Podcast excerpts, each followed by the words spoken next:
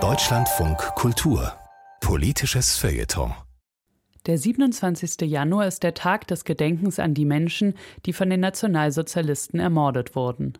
Es gibt immer weniger Überlebende, die ihre Erinnerungen mit uns teilen können.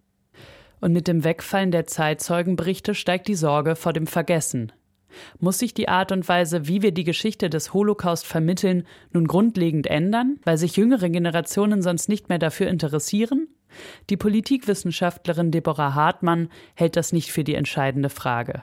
Es gehe nicht darum, wie wir erinnern, sondern vielmehr darum, was wir erinnern. 29. August 1939 Wien. Wir sind jetzt hier gefangen. Wir werden vorläufig nicht belästigt, aber wir leben in Angst und Bangen. Wie sehne ich mich schon nach dir? Gott gebe, wir sollen endlich wieder beisammen sein. Bleibe gesund, mein geliebtes Kind, und es umarmt dich innigst, deine Mutter. Das sind vermutlich die letzten Zeilen, die meine Urgroßmutter an ihren 16-jährigen Sohn, meinen Großvater, schickte. Er war nach Palästina entkommen. Mit dem Überfall auf Polen, zwei Tage später, bricht der Briefkontakt zwischen Eltern und Kind ab. Ich habe meinen Großvater nie kennengelernt, und dennoch war er, war seine Überlebensgeschichte immer anwesend. Ganz ohne unmittelbares Erleben eines sogenannten Zeitzeugen, ganz ohne direktes Aufeinandertreffen. Lässt sich diese Geschichte weitergeben? Oder handelt es sich um eine Geschichte ohne Geschichte, weil sie sich lediglich aus Erinnerungen der zweiten Generation und ein paar übrig gebliebenen Briefen und Gegenständen rekonstruieren lässt? Stellt uns der Tod der letzten Überlebenden vor neue Herausforderungen, weil es bald niemanden mehr gibt, der direkt zu uns spricht und uns auffordert, nicht zu vergessen? Rufen deshalb alle nach neuen Formen der Vermittlung, gar einer neu zu definierenden Erinnerungskultur?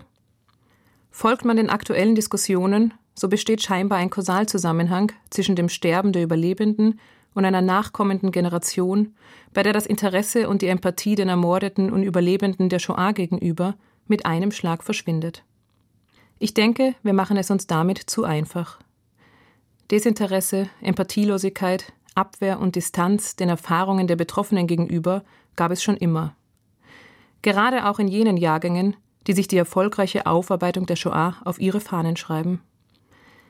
Die Auseinandersetzung mit der Shoah war nie von Geradlinigkeit bestimmt.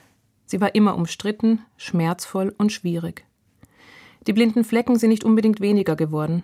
Selbst dort nicht, wo bestimmte Standards der Vermittlung und des Gedenkens etabliert wurden, wie etwa im Schulunterricht oder an Gedenktagen. So mag es kaum verwundern, dass das gerade erst Erkämpfte erneut zum Gegenstand ganz grundsätzlicher Infragestellung wird. Natürlich braucht es neue Zugänge im Zeitalter der Digitalisierung. Es geht aber nicht darum, wie wir uns der Geschichte nähern, sondern vielmehr darum, was wir uns von der Vergangenheit aneignen. Eigentlich ist es doch egal, ob wir mit unseren Smartphones im Alltag verborgene Vergangenheitsschichten sichtbar machen, ob wir auf Instagram der Erfahrungsgeschichte einer jungen Jüdin im Holocaust folgen oder ein virtuell rekonstruiertes Lager besuchen. Es ist viel wichtiger, sich bewusst zu machen, wie außergewöhnlich die überlieferten Zeugnisse und Quellen der Shoah eigentlich sind. Die Fragen, die sich uns daher heute stellen, sind, mit welchen Erfahrungen werden wir uns in Zukunft auseinandersetzen? Woran soll überhaupt erinnert werden? Worum geht es uns eigentlich, wenn wir von der Erinnerung an die Shoah sprechen? Am 15. Februar 1941 werden meine Urgroßeltern mit etwa 1000 anderen Jüdinnen und Juden von Wien nach Opole Lubelskie deportiert. Zwei Wochen später schreiben sie an ihren einstigen Hausverwalter, ich gestatte mich auch an Sie mit der höflichen Bitte heranzutreten, uns womöglich mit kleinen Geldbeträgen behilflich zu sein, für welche wir Ihnen unendlich zum Dank verpflichtet sein werden. Wenn man nicht die Hoffnung hätte, dass es einmal anders wird, so wäre das Gescheiteste, was man machen könnte, sich umbringen. Lange können wir unter solchen Verhältnissen nicht existieren. Haben Sie mit uns Erbarmen und vergessen Sie uns nicht. Wissen und Nichtwissen, erinnern und vergessen. Meine Urgroßeltern überleben nicht. Was muss nun am 27. Januar 2023 geschehen, damit wir sie nicht vergessen?